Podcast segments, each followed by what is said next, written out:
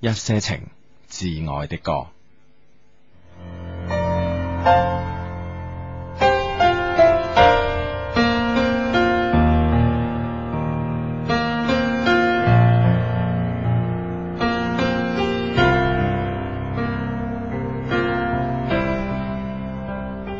今天我寒夜里看雪飄過，懷着冷卻了的心窩飄遠方，風雨裏追趕，霧裏分不清影蹤，天空海闊，你與我可會變？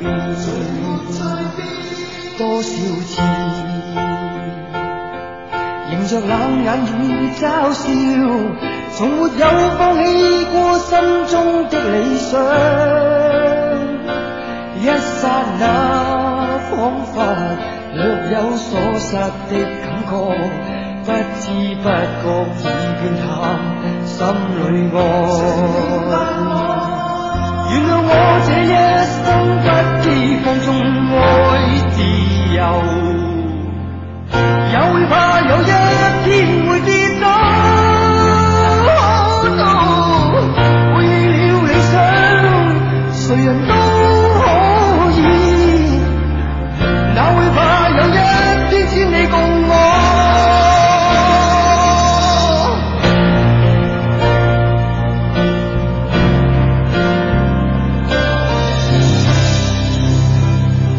今天我。寒夜裏看雪飄過，懷着冷卻了的心窩飄遠方。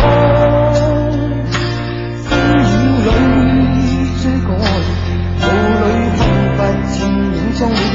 天空海闊，你與我可會見？原諒我這一生不羈放縱愛自由。也會怕有一天會跌倒。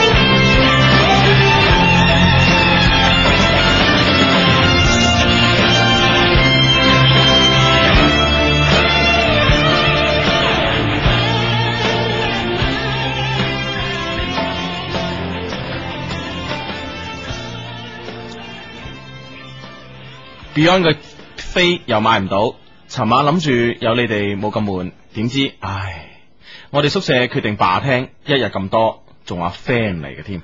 强烈谴责 Hugo 阿志琴晚唔做节目，毫無職業道德，為個人私利唔理大眾需要，以為一句 friend 就可以為所欲為，過分。仲有冇？ Hugo 叔叔、阿志伯伯，你哋好，琴晚冇做節目去睇 Beyond 演唱會，今晚嘅節目要加料補數。诶、你哋尋晚係咪去咗睇演唱會，冇做到節目啊？ Hugo 阿志，你哋尋晚竟然偷懶唔做節目去聽演唱會，實在太過分，應該叫埋我啊嘛！你哋兩個尋晚唔做節目，真係去咗睇演唱會啊？乜咁唔敬業㗎？唔想直播可以錄播啊嘛？以前都試過啦，最多咪麻煩請人幫你哋播。我琴晚去咗睇 Beyond 嘅演唱會，氣氛好火爆，好激。你哋尋晚係咪去咗睇演唱會啊？冇做節目嘅。究竟 Hugo 你琴晚係咪去咗睇演唱會？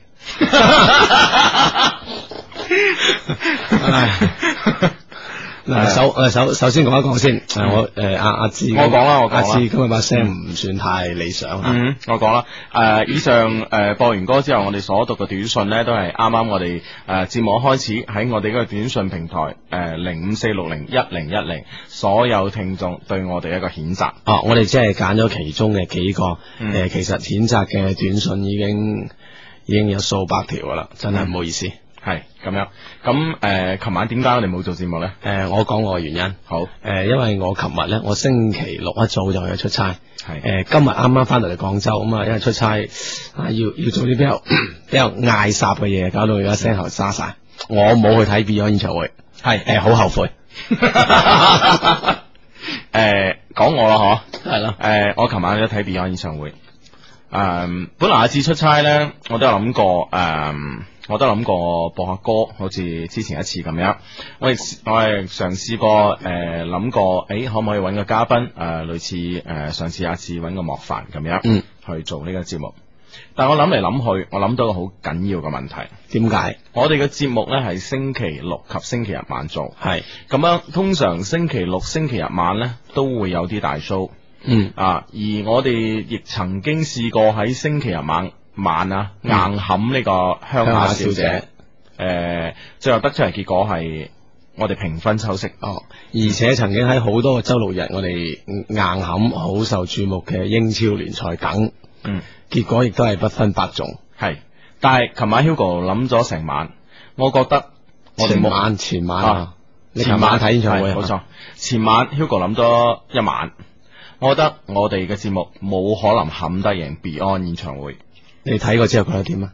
我覺得超值，真係冚唔贏，超值，冇辦啊非常激。好後悔，阿志，你而家你把聲係咁樣。係我琴晚我相信我十點鐘以後呢，把聲同你一樣，一樣。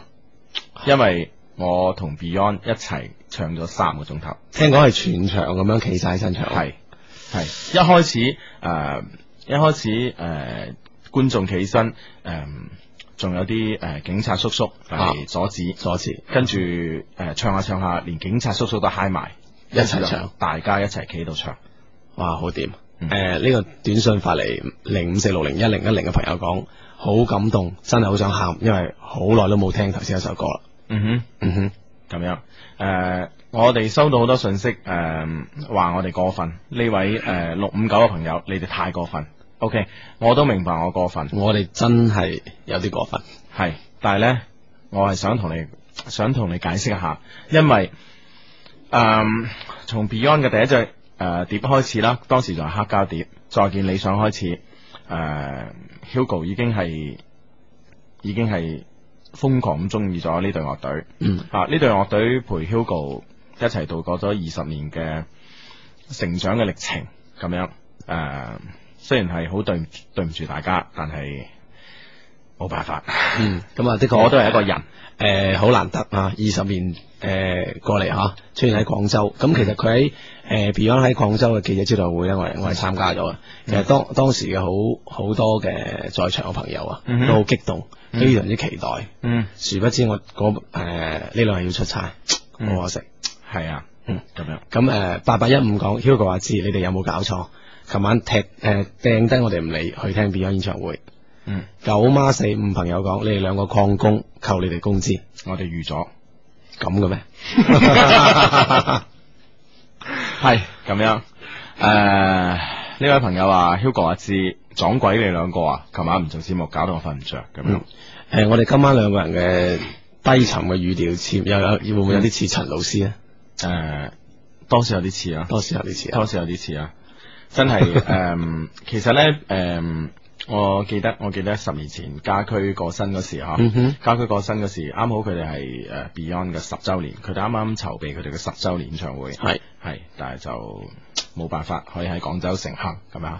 再過十年咁樣，十年之後二十年，我哋終於喺廣州可以真真正正咁睇到我哋喜歡嘅樂隊吓， Beyond 樂隊，嗯哼啊哈，咁樣。誒、琴日琴日我覺得最 high 嘅時候呢係。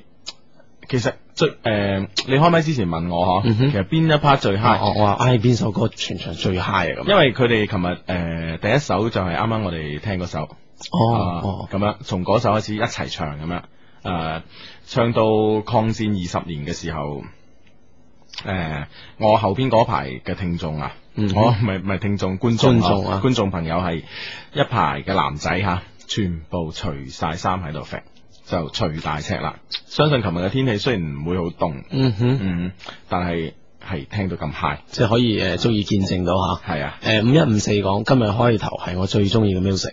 琴晚 Beyond 真係正，我陪咗佢哋一齊唱足三個鐘，同你一樣啊！嗯去睇 Beyond 好事嚟嘅咁樣，嗯哼，對於去有去睇嘅 Beyond 嘅朋友，佢就會好明白到我嘅感受。嗯嗯，咁誒，同埋咧有一樣嘢就係、誒，有一樣嘢就係點講咧，就係誒好多好多朋友話買唔到飛嗬，係，但係誒、呃其實咧去現場所見咧都係仲有飛賣嘅。哦啊哈，同埋咧就係、誒，琴、晚嘅琴晚嗰場 show 咧就係、我覺得係誒、呃好似外國嗰啲一啲一啲誒、rock and roll 嘅 show 啊哎。呀，即即係係大好大大家企喺度哦大，大家唔大球場咁樣係咯係咯，大家唔介意即係話唔介意呃誒誒誒坐咩座位啊諸如此嗯類，因為咧誒。呃其實咧，我相信咧，你只有買到誒喺、門口買到飛入場嗬，啊哈啊，其實你無論企邊度咧，我相信誒、呃都唔緊要，因為你已經係喺個沸騰嘅一個熔爐之中嘅哦其中一個分子啊。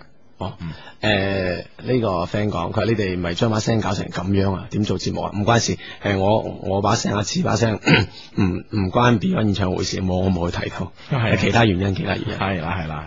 OK，咁样就對於琴晚嘅冇做節目嘅解釋呢，就到此為止啦。因為嗯呢，有朋友已經 send 短信過嚟，诶五八五九嘅 friend 話解釋即時掩飾。我哋不再掩飾落去，誒、嗯回復回歸回歸翻吓，我哋一些事一些情啊，繼續會有我哋嘅 EQ 二零零三誒 t o n t o c o m 上面嘅好多來信。係 OK，開始讀信。 係咁就先讀呢封啦。嗯哼。點解 Hugo 係阿志？我原來咧已經寫咗一封 mail 噶，但係諗下諗下咧，仲係將佢刪除咗。但最後咧，我都係後悔，仲係再寫過啦咁樣。我聽你嘅節目咧，並唔係好長嘅時間，但一聽之下咧，就愛上咗你哋嘅節目。雖然你哋都幾可愛，但係我諗你哋嘅女朋友一定可以組成隊足球隊休 餘啦。啊，誒、連連連埋提冇十幾嗯廿個啊， 係诶、誒世界盃報名好似二十個吓。啊哈哈好似係 嗯，咁 啊，即係我哋後邊有四十個女朋友啦啊，真係㗎，咁啊好啦，吓，按佢個推測。啊如果係就好啦啊，嗯，啊，一般咧我都係十一點瞓嘅。禮拜日為咗聽你嘅節目咧，我唯有瞓晏啲啦。嗯哼所以咧星期一我通常都係冇咩精神嘅。對住冇咩精神嘅學生，我亦唔好點樣要求佢哋啦。啊，佢因為佢係一個老師嚟㗎。係啦，哦呵呢句好精彩，因為佢哋嘅老師嘅精神亦唔係好 夠。 哎呀，真係弊啊，弊啊，弊啊！ 我相信你都係好清楚你哋嘅學生點解冇精神噶。 誒，原原因都係一得一個， 唔樣得噶，同你一 樣。係聽講你哋係逢 mail 必睇，希望我呢封信可以有緣進入兩位其中之一嘅眼簾啦。嗯哼，以後呢，诶、可能來信更多，而你哋呢又冇請到助理，到時呢係唔係會變成逢 mail 必收呢？咁樣、啊哦 c o n n i e 咁樣，。哇，佢質疑一個我哋好懷疑嘅問 題 我明哋 白。啊，我誒逢 mail 必修係誒呢個 tom.com 做嘅事啊，佢肯定會咁樣做嘅。 係係啦 你唔使懷疑呢樣嘢。嗯咁誒、基本上到目前為止咧，就我哋都係逢 mail 必睇嘅。嗯冇錯冇錯。啊！但系咧就希望诶、呃星期星期日朝早或者瞓晏啲啊，或者星期日嘅中午覺瞓長啲啦，係嘛？咁樣唔嗯好搞到老師又冇精神，學生又冇精神，咁樣就唔係幾好啦。冇錯，咁啊，其實誒，因為嗰誒嗰一個鐘或者半個鐘嘅原因呵，誒會令到冇精神，其實都唔會，都個的確唔會話太嚴重啊，我相信啊。係啦，係啦，係啦嗯、啊！ 今日聽到你咁嘅聲，點辦啊？點 辦啊？好特別，啊 多多少有啲特別啊！係啊，都幾過癮，好少聽到阿似咁嘅聲噶嘛。係咁樣诶、呃喂，你咁樣我真係好好難嗨落去嘅喎。點辦？點啊辦？點點點點點？嚟嚟嚟嚟嚟嚟嚟！嚟嚟嚟嚟好嚟，哦好得噶係嘛？得得得得唔得啊？得得得得得啦，嚟啊！誒演唱會演唱會，兩位靚仔，誒 handsome boy，hello 啊，咁啊，哇，咁多英文嘅開始就 help me 啊，咁樣。哇！唉，點解咁多英文呢？哦，原來咁嘅。我喺英國讀書，因為朋友介紹呢，所以所以呢就一聽上癮，已經下載咗好多嚟聽啦。而且我好多 friend 都有聽，都話你嘅節目好聽，而且扮得又快又好。誒佢佢而家喺英國就係啊，喺英國哦，即即係係網喺上聽喺咯我哋嘅 www dot e 九七四 dot com 上邊咧就 download 聽係嘛？系啦系啦嗯系啦，嗯，因為咧呢度诶、呃因為呢度咧好少人聽，所以诶、呃所以我朋友就用咗诶咩，哦，簡直係戰無不勝啊咁樣，嗯嗯哦，即係因為呢邊可能英國嗰邊咧嘅嘅嘅電台選擇少一啲啦，係啊，所以我诶、呃所以我哋嘅節目喺呢邊戰無不勝啊。咁掂啊！係唉掂啊掂啊掂啊！多謝多謝多謝多謝。係，不過 August 咧都诶啊啊 download 唔到咁樣，哦。啊咁樣。八月份咧 download 唔到咩？應應該仲喺度吓。誒、呃因為咧，我哋嘅我哋嘅我哋嘅 w w dot e 九七四 dot com，亦即係我哋珠江經濟廣播電台嘅一個網站咧，就係個內存嘅空間唔夠，所以咧就要所有節目咧都要刪，即係保留兩個月。咁咧呢個問題咧，誒、我哋已經同我哋嘅總監，我哋非常靚仔好人嘅總監傾過，我哋非常靚仔好人嘅總監咧應承咗我哋一些事一些情咧係可以留半年嘅以後係。係係咪佢應承咗我哋，你就覺得好靚仔啊？ 唔係啊，之前都係 嘅， 真係物以類聚啊嘛，我哋點會咩啊？哦係喎我哋係個喎 friend 嚟啊咁嘛啊。我唔係我我驚嘅，我哋啲聽眾有有歧義 嘅，唔係啊，真係靚仔真啊！係靚仔嘅，咁樣啊 好啦，咁呢就之前诶、呃之前刪除咗就冇辦法啦，但之後呢，大家可以放心，因為呢，我哋嘅總監已經應承咗呢，我哋係可以诶诶、呃我哋呢係诶、呃特別開個綠燈俾我哋，我哋嘅節目呢可以下載诶係保留半年以上，其他嘅節目呢就係保留兩個月嘅吓，咁、樣。系而家咧，诶、小弟個問題想問下兩位，诶、想要兩位 bra 打 help me 咁樣。哇！係果然係英國嘅學 生啊，好，系我喺英國兩年，有一個女朋友，佢係日本嘅，嗯哼，我哋已經大半年啦。佢嘅性格好好，因為語言嘅問題咧，所以我哋經常咧都好體諒對方， 都唔知對方啱乜嘅情 況，都比較體諒對方嘅。唔係大大家都唔知道語言嗰陣，可能大家就會珍惜嘅啫。嗯，係咯係咯係咯。之前咧關係都好好，括好我同佢 M L 過咁樣。哦呵，嗯，有一次大概兩個月前，我同佢個朋友出去玩，因為佢要考試嗰幾日咧就冇去，結果就出事啦。係點啊？有咩事咁大單？我女朋友一個女，我女朋友一個女性朋友啊，都係日本嘅，诶、呃叫佢 A 君啊，嗯哼，因為考試肥佬咗，所以就唔開心，飲酒咧就飲大咗，我送哦佢翻屋企，點知就同佢 M L 咗，哎呀，酒酒後啊，酒後啊，酒真係能亂性，唉，弊真係弊啊！嗯哼不過第二日咧，佢好似冇冇咩事發生一樣喎，我都知係我唔啱噶啦。不過不過佢又幾 pretty，幾靚女嗯啊！結果唉，總之做錯嘢啦咁樣。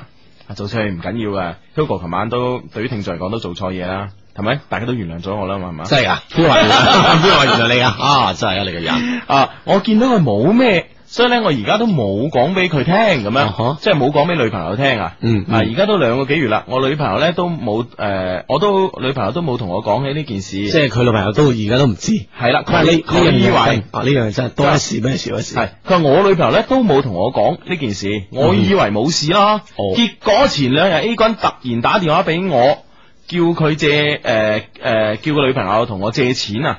問題咧就係我唔想借，不過咧我已經唔借俾 A 君咧，佢就爆我大鑊。哦，即系啊讲俾个女朋友听，係啦係啦，我同佢咁啊講慘啦係啊，我同佢講過幾日答你啦，咁樣。而家我就诶、呃、逼 trouble 啦，咁樣。唉，大件 事 大啊，大镬啦！系啦，我借我借咧，我就窮到打工都唔夠補，诶、嗯仲怕借多一次咧就有第二次。哇呢样嘢好担心啊，係啊，我唔借咧又驚 A 君爆我大鑊，好煩。兩位 friend 嚟啊嘛，一定要救我啊！你哋要回應我系咁樣。哎即系佢又把柄俾人捉住，系係啊，呢位朋友叫诶 Kenny 啊， Kenny 啊，而且佢佢嗰兩兩位日本嗯誒女朋友啊，都好熟嘅，係啊，係點辦？弊啊！嗯，有有咩計啊？即係我我我唔知我哋一些事一些情啲橋啊嗯，哼對對於日本啲女仔有冇用啊？呢樣 嘢都幾弊，啊 係咪先？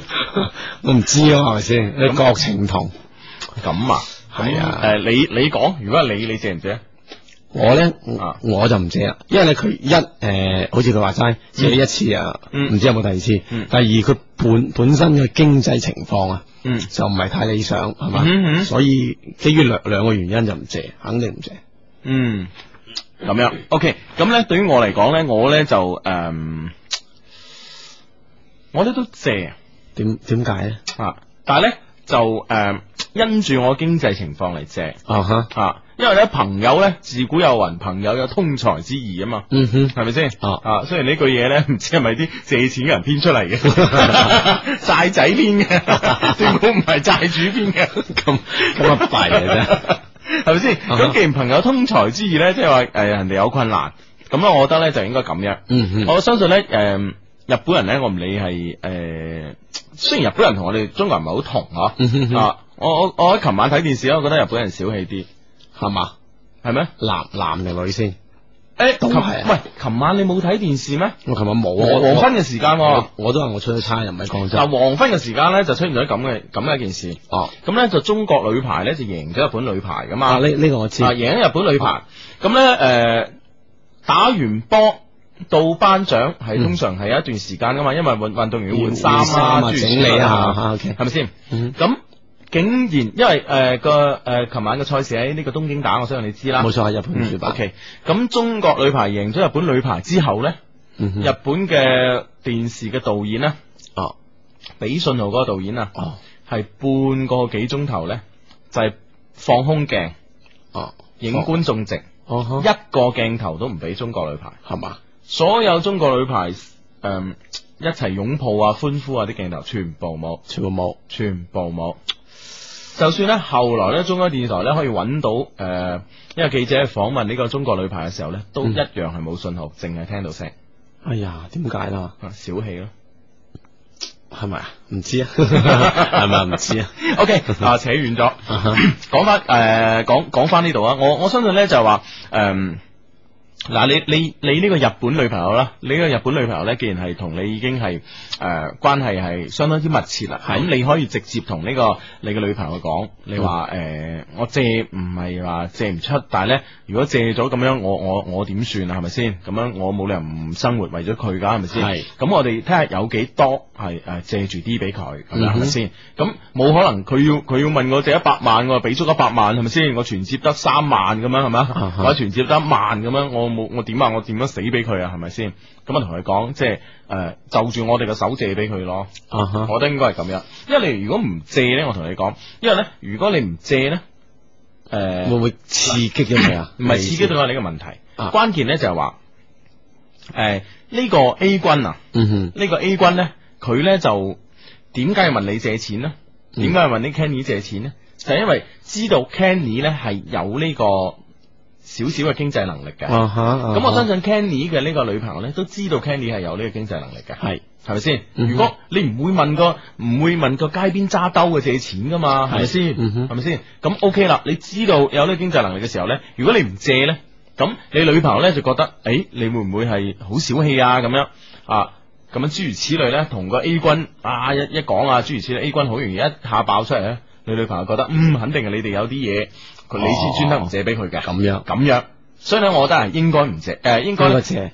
跟住實力借少少俾佢，自己力所能及，借得幾多幾多。誒、诶、我我其實我我都有咁諗下，其實嗯佢呢呢幾件事係咪過過咗兩個幾月啦吓，係嘛？冇啊，哦诶，過咗兩兩幾個日，即係佢發生 M L 服咗兩兩個幾月，咁其實我相信呢次咧 A 君可能係真係有經濟上嘅原嗯因，哼先會去誒嗯問佢借，嗯唔係話真係話揸住兩個月前發生嗰件事做把柄嗯去要挾佢。嗯我諗冇冇理由嗰種即係佢嗰啲誒嗰啲心計嚇嗯，可以等兩個月咁耐先慢慢嚟啊！係啊即係佢城城府唔應該有咁深，我覺得嚇。嗯哼，咁相信係即係因為可能經濟上嘅原因問。 會唔會呢兩個月佢越諗越唔抵，越諗越唔抵咧？諗諗足兩個月啦， 都會㗎喎哦我諗可能性低啲，係 咪先？ O K 啦，咁诶兩條橋睇你诶用邊條，咁樣我哋俾足晒噶啦。好啦，哦冇錯。咁啊，講翻呢個短信平台上邊啦，誒、各位誒、聽眾朋友咧，如果係想同我哋喺節目上邊有即時嘅溝通咧，可以通過呢個短短信嘅平台係同我哋溝通嘅短誒誒 send 短信嘅方法咧，就係、先撳嘅 A 字，跟住然之後再撳誒、你所想同你講嘅內內容容，咁樣發嚟呢個零五四六零一零一零嘅。係咁樣誒呢位七五八一個 friend 咧，仲喺度講緊琴晚嘅事，係嘛？佢仲話鬧緊你啊係嘛？系，佢 話抵鬧唔好再講你哋琴晚 啦，咁樣，好啊哈嬲啊！唔係唔俾你去睇，但講聲以表尊重啊嘛，仲話係最有禮貌新人王，唔配咁樣。係啊係啊，哎，其實我誒我誒，你真係要解釋下點嗯點解嗯冇冇講聲？诶、呃其實咧，我因為咧就係呃事關咧，诶、Hugo 一直都冇，真係冇，真係冇打算去睇。如即果係由誒一路不斷遊遊猶豫緊，去睇唔去睇係啊？去睇唔去睇，但係一直都決定唔到。到星期五嗰日咧，就誒、呃、事關真係人哋誒誒主辦機構咧，就俾咗兩張飛咁樣，誒嗯、哼哼即係話誒俾咗兩張飛咁。 即係當時一見一當時一見到飛，誒、少少私欲啦，我覺得我我我覺得我係一個我我我其實同平普通人一樣嘅，係啊我都有我私欲嘅，係啊，我都有我少少私心嘅，啊，我見到有兩張唔使錢嘅飛咧， 我就開始動搖啦。咁 咧，本來咧，我我哋都有諗咧，就話，誒、好唔好講聲啦嚇？嗯哼星期五晏晝嗰日我都同你啊係啊！我我哋話準備錄錄一個聲音啊嚇，係我哋想錄嗰個聲帶，後尾有諗啦，啊點點咧？我哋如果錄咗個聲帶，我哋我哋係幾時播咧？係咪先？誒、嗯因為我哋星期五晏晝先誒定到啊定到要錄，咁錄完之後係咪誒喺呢個可可圈可點啊，或者係呢個陳陽老師嘅節目裏面播啊咁樣？咁咧好似。如果係咁樣播呢，因為因為我哋以我哋聽電台嘅經驗嚟講呢，我哋都曾未聽過有其他人係咁樣嘅，喺、嗯哼人哋嘅節目度係播自己話節目嘅宣傳聲帶，啊我又聽好好似幾唔禮貌啊系啦，，話聽晚唔做咁樣佔用人哋嘅時間咁嚟放，我哋覺得唔禮貌，咁樣嗯哼又唔知點辦。咁诶、呃如果係節目之前，即係話诶，我哋節目一開始放喺我哋琴晚嘅節目度播，咁人哋都已經等到呢個時間啦，你先同人講話我突然間唔做，好似又係有啲多此一舉啊吓。哈咁啊，琴日好好多原因係啊令令到我哋有咁樣一個錯失喺度啊。嗯哼，啊，唔好意思咁啊樣唔好意思咁誒呢位 friend 講佢嗯話誒阿志你小心下身體，佢話你把聲而家誒好似羅傑啊，我諗下諗下真係有啲 似，不過靚仔過 佢。琴晚都見到羅傑啦，係嘛？係啊哦佢都去睇咗啊唔係，诶，佢、當然唔會睇呢啲啦啊，佢去邊度？蒲場咯。哦，誒好好多朋友分誒分別都發短信啊，零五四六零一零一零話誒阿志把聲點解咁樣？啊誒真真係冇事啊，真係冇事。 誒下下星期一定會好 翻。啊，啲唔好你弊啊你。 我我真係翻去抄抄翻個廣告咁爽。 一仔一落一一一收工就即刻去啲通宵嘅藥房買啦，係係係啊，唉诶，哎多真係多謝晒你哋關心。嗯，系啦，哼咁咧就诶。呢位呃誒睇下我哋嘅短信上邊嘅朋友啦，咁樣嗯 誒、呢位咧就係話誒 Hugo 阿志點算啊？我中意嘅師妹咧，佢打電話過嚟，但我居然咧誒唔敢打電話俾翻佢，我係想誒、呃我係想知佢點睇我波咁嗯樣。哎呀，咁啊，诶，佢點佢點解唔敢打電話翻去俾佢嘅？嗯人啊喂，對對方都主動噶啦喎。哼，係咯，你誒嗱、我同你師講妹。好多朋友都係咁嘅，嗯哼即係話怕死怕死怕死，到時嗯錯失咗咧又誒後悔後悔後悔咁樣。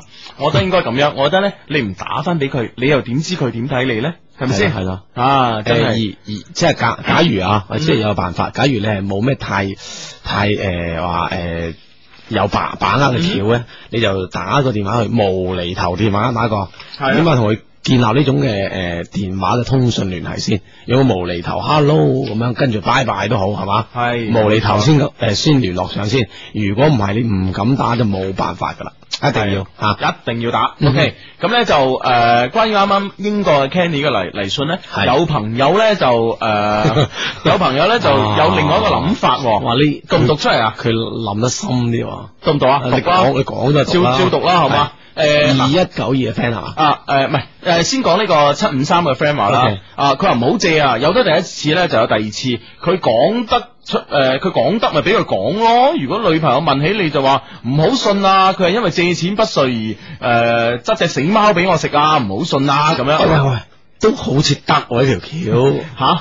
咁呢個有啲壞壞地即喎， 即 即係屈人哋話明明大張 係大張都做得出啊，認認認得個，橋，但係即係話诶，即係話有有時啲嘢逼到埋身，你冇留俾女朋友知啊！一知呢件事真係不可收拾，彎晒。彎晒。但系咧，有位朋友咧就诶諗定啲咁樣，呢位诶九诶九诶嗯二一九二嘅 friend 話，嗯，會唔會係佢有咗攞啲錢就落啊？可大可小喎咁樣。啊即係喂，咁會唔會喺呢真係個角度，我哋係忽忽視咗喎。诶兩個月？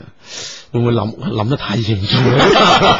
因為我哋一向都好樂觀嘅，點點喂點辦啊？喂，如果真係嘅話，呃诶，唔係，首先咧咁就你係試探下啦喂。首先係咁樣，首先咧，誒、以你嘅知識範圍咧，你你覺 得你覺得英國咧，我唔係問你婦科嘅知識啊，大佬，我話你英國唉呢、，搞個。搞到我緊張到咩咁？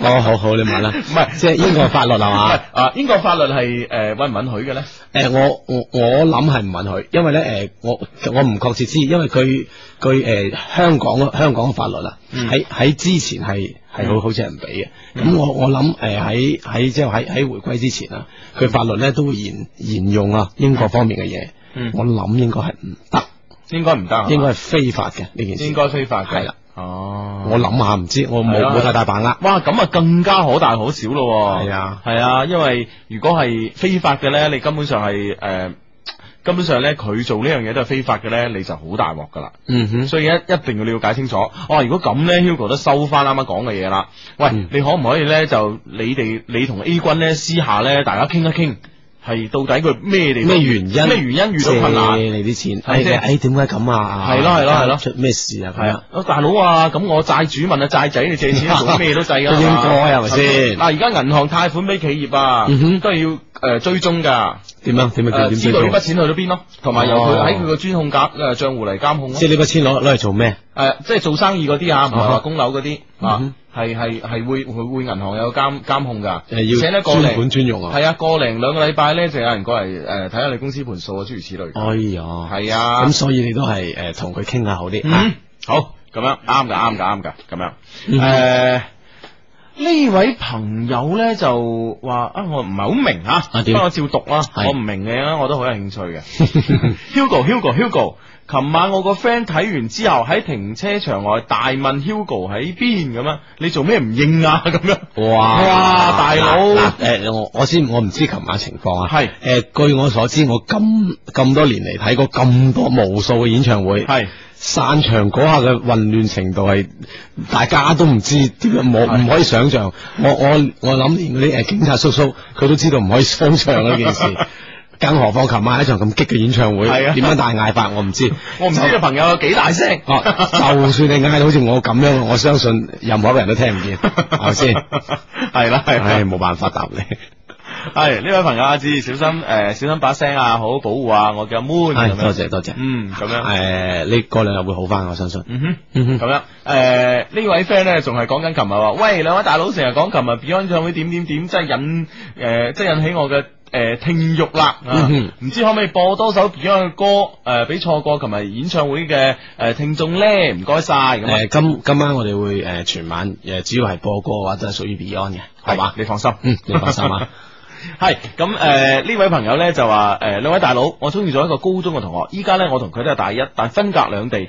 佢應該知道我心思，但係佢係個好正經嘅人，我應該如何同佢發展呢？嗱，我同你講，戀愛呢唔係一件好唔正經嘅嘢，甚至乎呢同唔正經三個字無唔關係唔嘅係，。佢佢會唔會係诶之前诶識咗若若干啊若干诶呢啲佢覺得唔正經嘅 人，你始終會覺得诶即係相比之 下，诶最正經係佢啦。 佢唔係講戀愛，佢講嘅人啫。我諗相對啊，唔係啊，唔係啊，佢話佢話，但他是個很正經嘅人，我該誒、呃我該如何同佢發展咁樣啊哦因為咁嘛，樣，因為佢本身係個唔正經 嘅人，佢好少同正經人交搭往，唉真係。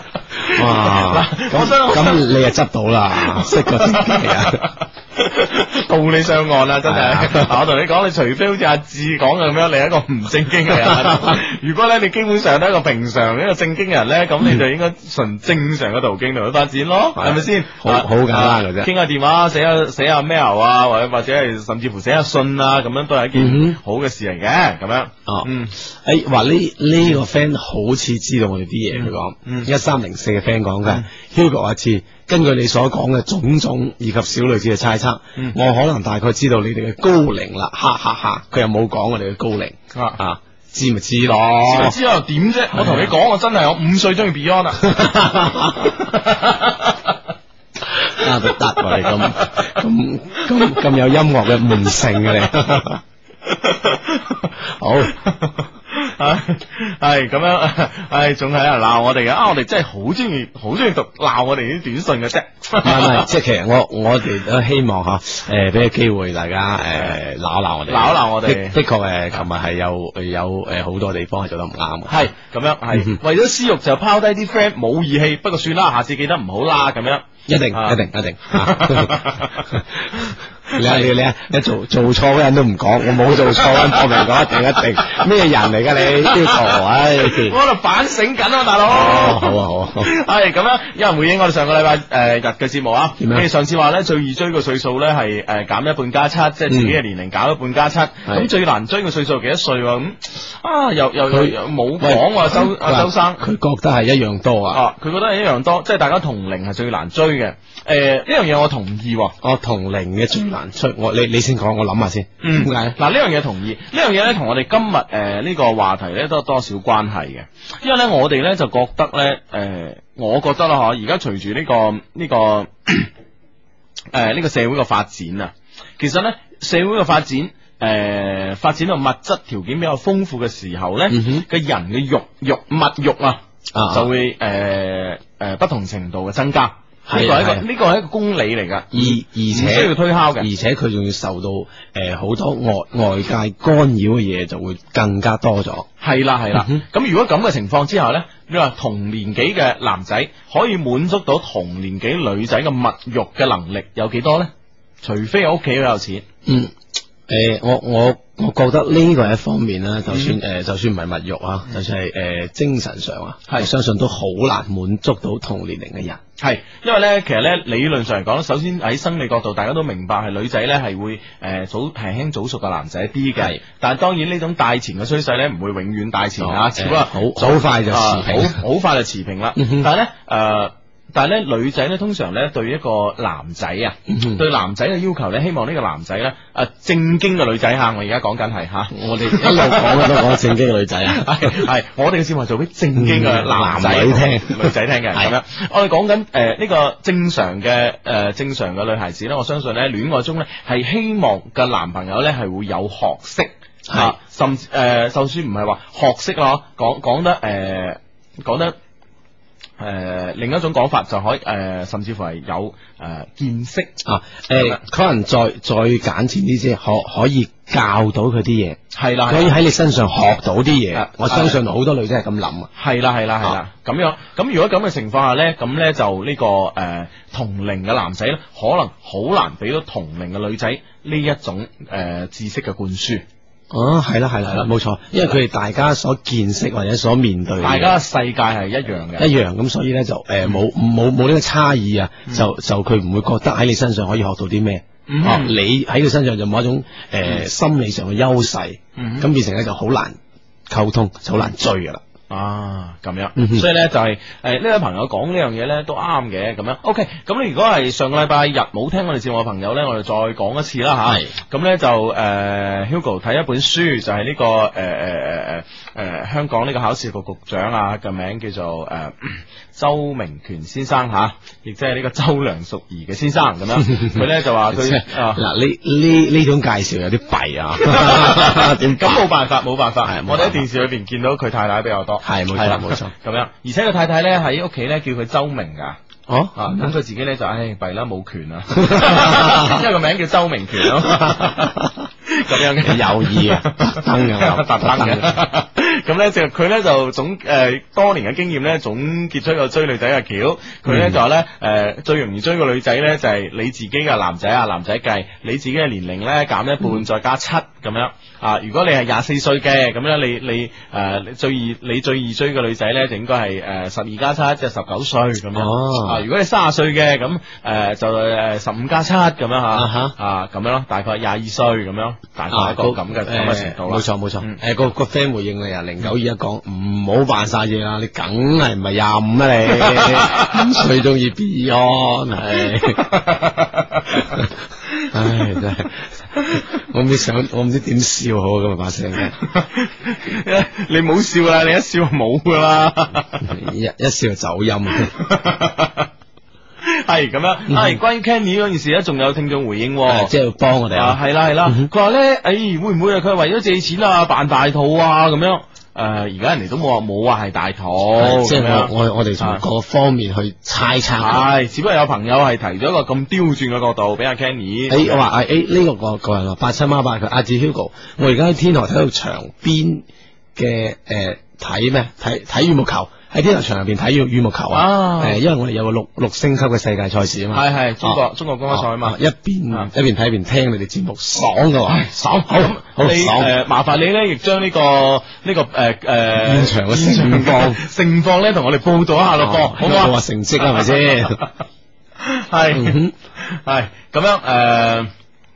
诶，仲有啊诶，仲有呢位朋友嗯講诶八六四二嘅 friend，嗯佢話你哋所講嘅學識係邊一方面啊？咁樣。咁我相信學識咧，就係唔一定係你誒、呃、讀書方面嘅，而係一啲見識。呢種見識咧，誒、代表啊你對誒、呃你對世界嗰啲睇法啦，同埋咧誒你對好多呃好、多人際上嘅關係啦，啊同埋呢個點講咧？人際關係有你一套嗯比較完美嘅處理手法啦。誒其實我我我覺得學學識喺表現方面最緊要就係一樣嘢，我哋大家所見到嘅好多嘢，知道好多嘢咧，誒、有有學識嘅人咧，佢好好容易將呢件呢件事嘅總結起身，嗯而且而且有有啲咁多提煉，咁可能佢會顯得俾大家見到嘢會有有啲學識，係同可埋能咧，咁樣佢叫學識。啊喺佢眼睛中睇到嘅嘢咧，會脈絡清晰一啲。係冇錯冇錯，誒、啊就算佢而且其實佢表達出嚟會好將一件好錯綜複雜嘅嘢咧，表達得好好清楚啊！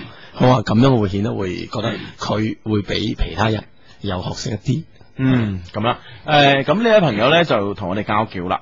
佢話謝霆鋒可以俾到啲咩知識王菲咧？咁 唉，真係咩聽眾都有。當即係當當 Hugo 同阿志係嘛，有板有眼講到佢係問係咩係咩就就有人嚟撐我哋，走嚟罵我哋。係我哋呢個係搗亂嘅係呢啊，點啊？呢呢呢 friend 你識唔識個，啊？ 唔係我都誒霆鋒都係嚟搗亂嘅。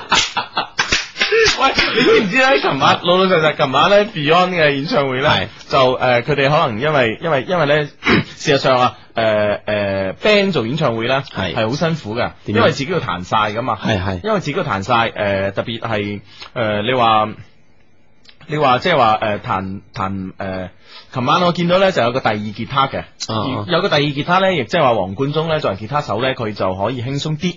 啊哈啊，咁樣咁樣會輕鬆啲，咁樣咧誒、呃由於又有 keyboard 咧，咁我諗嗰、個、呃、加強彈 bass 嘅，咁嗯我諗佢亦會係冇咁辛苦，但係最辛苦係世榮，點樣因為佢係佢係佢係鼓啊嘛，估？冇可能有冇第二套鼓冇喺隔冇離噶嘛，第第二鼓手啊？係啊，冇第二鼓手噶嘛。啊哈，啊，最多係有個敲擊樂手，敲擊樂手係做一啲誒、呃特別嘅，比如話打特別嘅非洲鼓啊，諸如此類啊係啦係啦係啦鼓啊嗰啲咯嗯，哼啊，但係佢幫唔到佢噶嘛，咁啊，係咯。咁所以所以咧就最辛苦，所以咧佢哋咧就係、誒、中場嘅時候咧就輕輕去誒、呃有幾分鐘去誒飲啖水唞下休息嘅時間啊，休息嘅時間咧就播播咗條宣誒播一條呢、個誒誒。呃 影片啊呃，影片啊，啊哈啊錄影帶咁樣。咁咧就誒，呃佢哋嘅錄影帶裏面咧就係誒扮一啲好 rock 嘅人，喺度唱啲好搖滾嘅歌。啊哦哈，嗯，而且咧唱下唱下就掟吉他、掟吉他、掟吉他咁 樣。哦咁樣 啊？即係你你你想講霆鋒啊？我相信佢哋呢條片係作俾霆鋒嘅，佢哋想同大家講，誒、隨便掟爛一把吉他咧，其實唔代表你 rock，只係代表你傻，係啊，誒唔唔代表你好中意 音樂，係啦。 唔代表你音樂素養好高。诶，咁咁咁，我我哋仲係未啊未解釋得到佢俾到王菲啲咩？咁誒係咯，或者王菲係需要另類另類啲嘅刺激嚟刺激佢嘅音樂咯。啊哈，嗯诶，如果我哋可以咁樂觀睇嘅，就我哋會有好唱片聽啦，嗯 係嘛？好 啊，誒、對於誒、淵博嘅人嚟講咧，膚淺咧往往都係一門學識。啊，都幾吸 引啊。OK， OK，咁啊，好到我哋咩時間咧？诶，呃心理測試 OK， OK，咁樣诶诶，誒今今今今日測係測啲咩？今日測咧就係、哦，啊我哋唔講題目喎，係 啊誒先講內容， 你成日都想都成想日 都知，我想成日想知啲先啊。係啦，誒、今日嘅心理測試咧就係、 誒係咪咁樣嘅？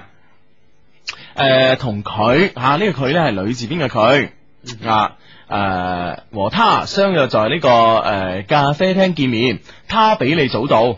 啊！你希望佢以誒、他以咩姿態嚟等待你嘅？啊，即係你同誒、女性朋友約會，咁女性朋友咧就比你早到，咁咧你最希望你到嗰時咧，你見到佢係以一個咩狀態嚟等緊你嘅？咁樣啊 A 咧就係、A 啊，A 咧就喺度睇緊呢個咖啡廳中嘅雜誌咁樣。通常喺咖啡廳咧會好多雜誌啊、報紙啊俾人掀嘅咁樣。咁 A 嘅答案咧就係睇緊咖啡廳入邊嘅雜誌。B 咧就東張西望，即係誒冇時停咁嘅狀態，嗯無法安定嘅狀態，即係東張西望啊，東睇下西睇下咁樣，總之周身唔定咁啦。C 嘅答案呢，就係、斜坐而輕鬆嘅姿態，即係唔係坐得好端正，係以一個誒、呃斜斜地一個一個好舒服嘅狀態咁嗯樣即坐係喺度。即係覺得自己點舒服啊點坐啊，係啦係啦係啦，嗯甚至乎係坐到歪歪斜斜啊，啊，蹦啊挨啊，哈挨哈挨蹦蹦啊咁樣 OK 係啦係啦咁樣。咁而 D 嘅答案咧，其實最後一個答案咧就係好端正咁坐喺度啊，即哦係坐得好端莊正，即係正襟危坐啊啦，正襟危坐咁嗯樣哼啊。再重複一次。咁咧，誒、你同一個女性朋友約喺咖啡廳見面，係呢個女性朋友咧就比你早到，咁你到嗰時咧，你希望見到佢係以一個咩姿態喺度等緊你咧？咁樣係 A 咧就係睇緊呢個咖啡廳入邊嘅雜誌報紙咁樣，B 咧就東張西望，冇法安定咁嘅狀好態急。咁等緊你咁樣，係啦係啦啊， ，C 咧就斜坐而輕鬆嘅姿態，即係求其自己點樣舒服點樣點坐坐啊咁樣嗯。哼而 D 咧就係正襟危坐，好端正咁坐喺度等緊你。咁咧誒，請將你嘅答案咧誒、用短信形式話俾我哋知。誒、發短信嘅方式就係 A 加上你所揀擇嘅 A、B、C、D 啊，是但一個答案。係發嚟呢個零五四六零一零10110零啊，係零五四六零一零一零嘅。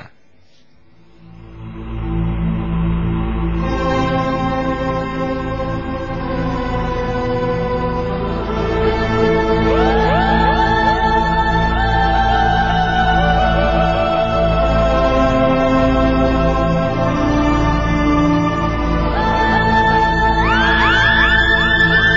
Hãy subscribe cho kênh Ghiền Mì Gõ Để không bỏ lỡ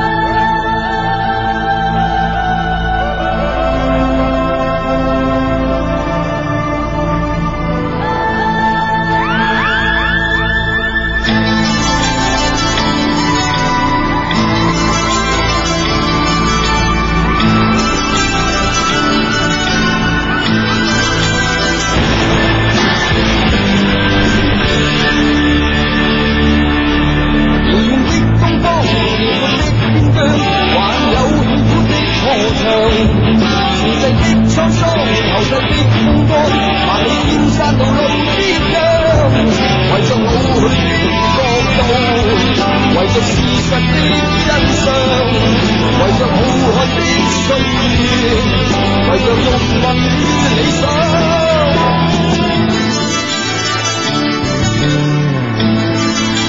迷信的村莊，神秘的中央，還有昨天的戰場，皇帝的新衣，熱血的演唱，誰在甘心留戀心上？為着老本的國度，為着事實的真相，為着浩瀚的歲月，為着欲望與理想，要有夢像天空。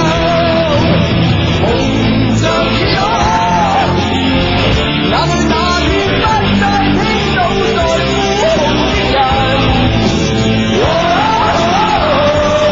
蒙着眼睛，再見往昔景象的那樣一路不行，留住你胸口上。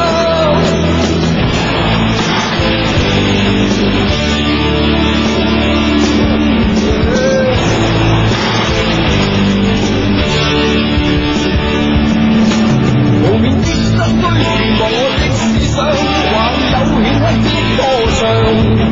誰也衝不開，誰也拋不低，誰要一生流力浪蕩。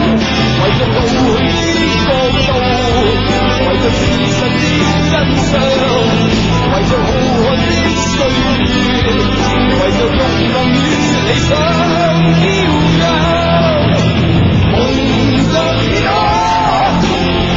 那對那天不再聽到在呼號的人，蒙着眼睛，再見往昔景仰的那樣一路不行，流淚被看合上。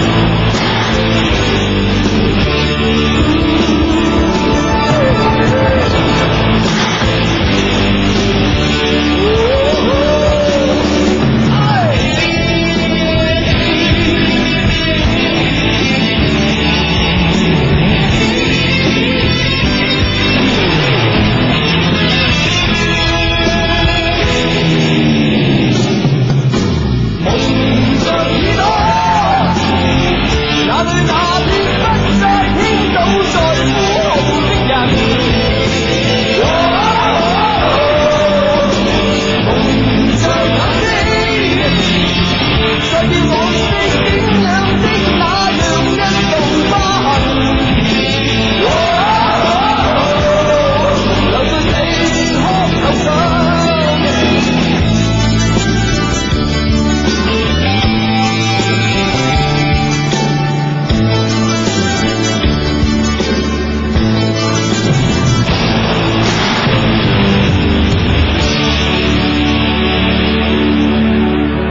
系一首長城之後咧，繼續翻返嚟我哋嘅節目啊！嗯诶、節目嘅名咧，我發現 咧，從開始到而家咧，诶、我都冇，我哋都冇講過。冇講啊要啊係要要呢個節目咧係誒叫做一些事一些情啊，係珠江經濟廣播電台逢星期六及星期日晚十點打後。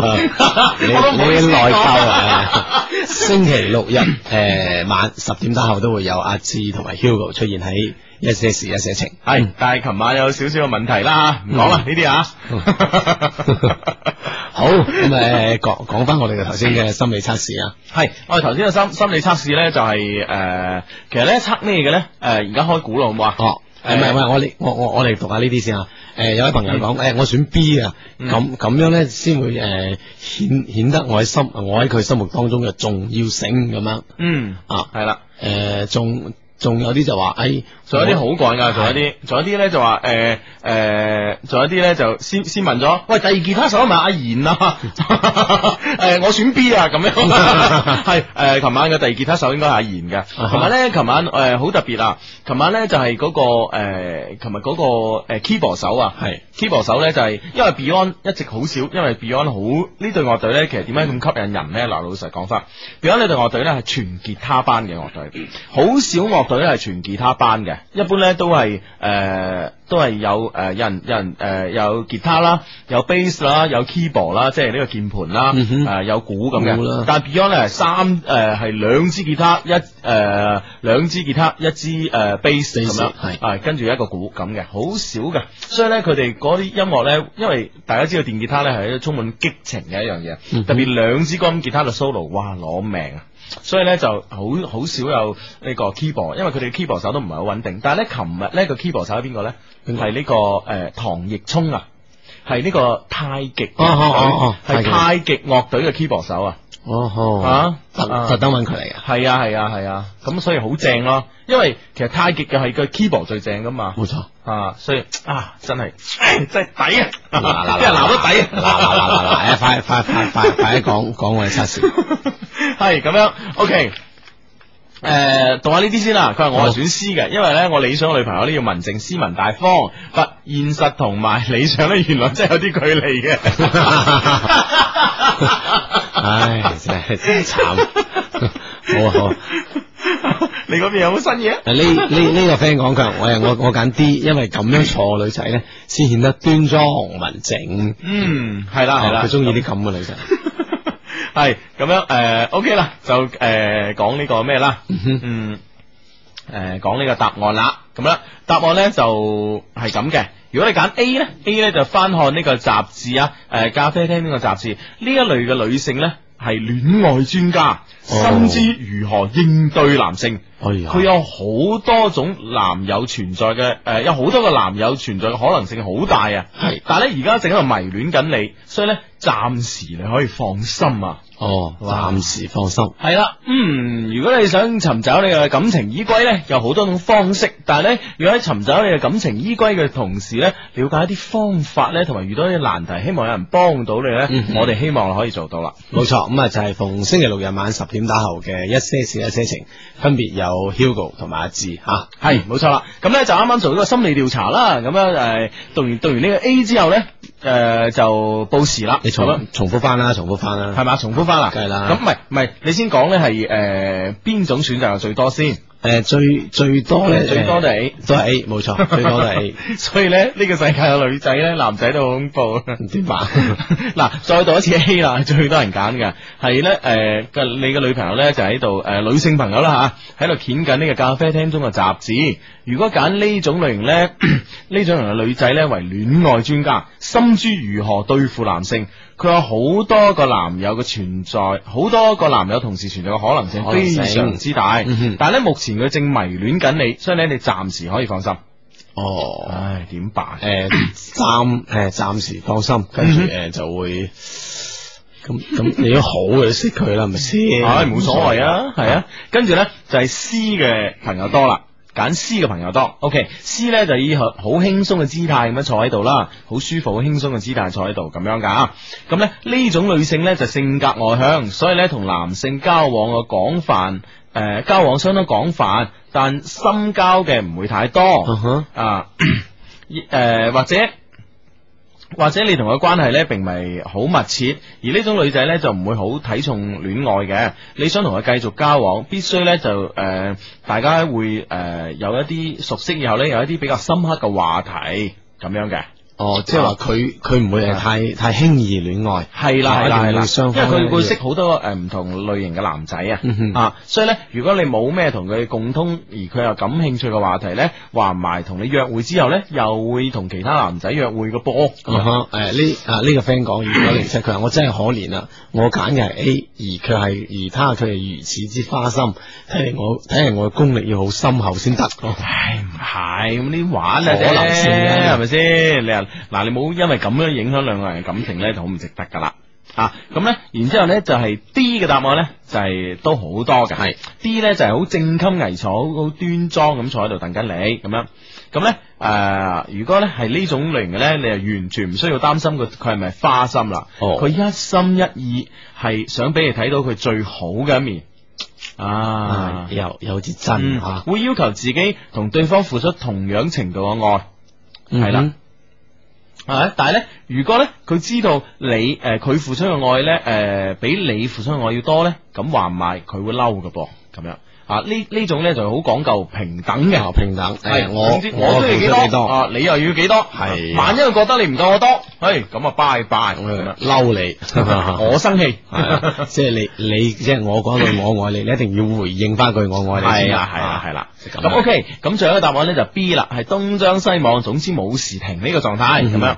咁咧，如果係呢種揀呢種類型嘅女人咧，佢係一個好喜歡享樂嘅女人啊。啊，所以咧，佢當佢識到認誒、呃，當佢認為你係一個冇趣嘅男性嘅時候咧，佢即刻會轉移目標，係個具有花心性格嘅女人。哎呀，啊，總之佢佢係覺得戀愛咧好有趣嘅，佢係希望同好有趣嘅人一齊玩。係當佢覺得你冇趣嘅時候咧，佢就會轉移目標啦，啊去即玩係玩啲新嘅遊戲，玩啲更加有趣嘅遊戲啦。當你覺得悶嗰陣，誒佢要嗯誒佢要不斷有新鮮感，係啊即係啊假如你識咗咁嘅女朋友，係啦係啦你不係啦斷咁係啦創造啲嘢俾佢啊，係啦，冇錯啦，嗯咁啊，好啦，咁咧就呢個心理測驗之後咧，大家有冇測下你身邊嘅女朋友或者女仔有冇測下自己到底係咪邊種狀態咧？啊，咁樣，嗯，大家心中有數啦。咁咧就下個禮拜嘅節目咧，我哋嗰個短信咧可能有少少變化㗎吓，啊係咩？係啊，咁咧就呃誒唔係短信嘅 number 嘅變化，係哦可能增加啲環節同大家玩下，咁到底係點咧？下個禮拜先知。係啦 我哋監製未批，唔敢講。啊，好 啦，我哋下晝會同大誒下個實禮拜啊，大家喺短信裏面玩多啲新嘢， 系啦，咁咧就诶，呃 呢、個个好好笑啊！呢、個，个佢話阿志啊，你把聲變到好似好鈍咁嘅，好鬼搞笑啊！ 我頭先我趕笑住，唔出聲。 我頭先趕住聽你節目，仲未沖沖乾淨啲番梘泡，唉、搞到又要沖過咁。唉，真诶诶，真係真係唔好意思咁啊，把聲啊，真係唔好意思。 系咁啦，啊呢位 friend 好幫我哋節目啊點啊，Sa- 誒 Salina 呢位 friend 哦係佢啊係啊佢話兩位熟悉嘅陌生 friend Hugo 阿芝，嗯我好多 friend 支持你哋噶咁樣。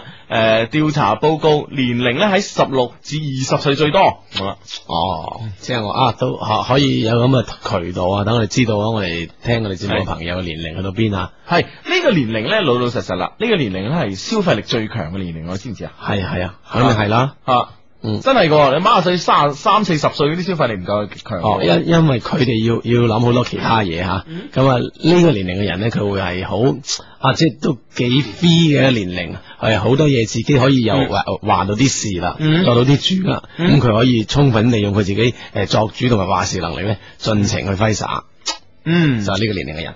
嗯，係啦係啦，係啦珍惜啊，系咁，所以咧，我哋其實呢、個诶、呃今日呢個話題咧，可能同呢個年齡嘅朋友一齊分享咧，可能會係诶、呃好好嘅喎。係嘛？係嗱，因為咧，我哋咧已經個話題咧，從個理論篇咧已經進入到實踐篇啦。冇錯冇錯啊實踐篇嘅第一篇咧就係呢、個个诶、呃約食飯，哦係咪先？食咁飯篇係啦約會食飯係篇，咁第二篇咧就係如何撇撇甩呢個電燈膽哦係啊係啊係啊，啊，冇錯。今日咧我哋進入第三篇就行街篇啦，啊行街篇係即係你咪講行街，其實係好多女仔誒、呃一生中最大嘅消遣。係啊，咁我哋咧點樣將呢個最大嘅消遣咧，盡量讓佢讓佢覺得有趣，都幾係幾有難度啊！系啦，咁咧通常咧，诶、男仔女仔咧就诶、呃男仔女仔即係一開始拍拖咁啊，嗯哼通常去做啲咩咧？通常咧就係行街啦，係咪先？行街，行街係啊，咪你做咩㗎？你你通哦我咪即係通通常啊通常一識咗之後，係啦，就會，行街咯，嗯哼係咪先？冇錯冇錯兩個人交往，即係話誒，畢竟啊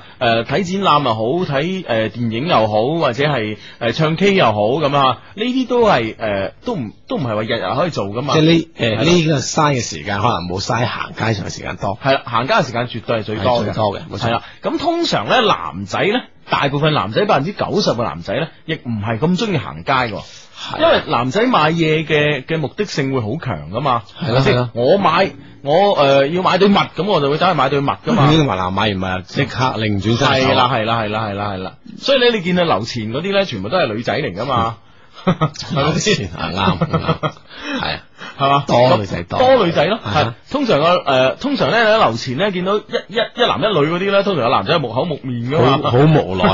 係啦，咁啊拖住隻手，拖住個女仔嘅手咁木口木面咁樣，跟住個女仔又指下你瞓下，你睇下嗰邊，你睇下嗰邊，你睇下嗰邊啊咁樣。幾 好幾好幾好啊幾好幾好幾好，都幾好幾好，全部都咁嘅回應啊！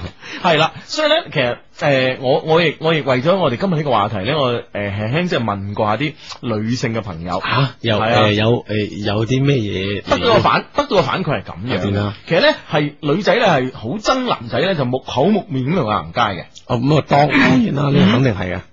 啊，好憎嘅，但系咧，通常咧，啱啱拍拖嘅時候咧，诶、男仔咧都係主動嬲女仔行街噶嘛，唔係呢呢個係因為男仔要投其所好，投其所好嘛，但係哦係啦，咁問題就喺呢度啦。呢個係佢策略方法嚟嘅。策係啊，呢、個策略係冇錯，嗯哼但係咧喺呢個實施上面咧就有個細節啦，就有個細節啦，就嗯係咁樣嘅，就係、你同個女仔行街咧，你呢、個分寸咧把握得好難。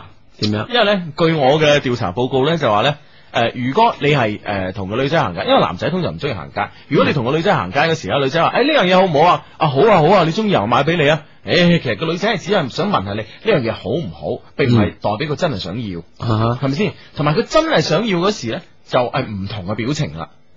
吓、通常嗯女仔咧就诶、比如話一哎見到一條诶、呃有條牛仔褲，诶、我着呢條褲好唔好睇啊？好啊好啊好啊咁 啊！女仔咧就好憎同呢啲人一齊行街嘅，乜都話好，乜都話好咁。即係咩係咩意見都俾唔到佢。哦系啦系啦系啦系啦，一定要佢希望咧有人可以俾到佢意見嘅，啊诶，比如話诶呢條唔好，你嘅身材邊有啱着五零七啦咁樣啊啊係今啊，着五零一啦咁 fit 咁啊樣，今年點點點點點，係啦係啦講呢啲嘢俾人聽，係啦，佢希望攞到呢個意見，係但係咧攞呢個意見嗰時咧，呃其實女仔嘅心態係好怪嘅喎。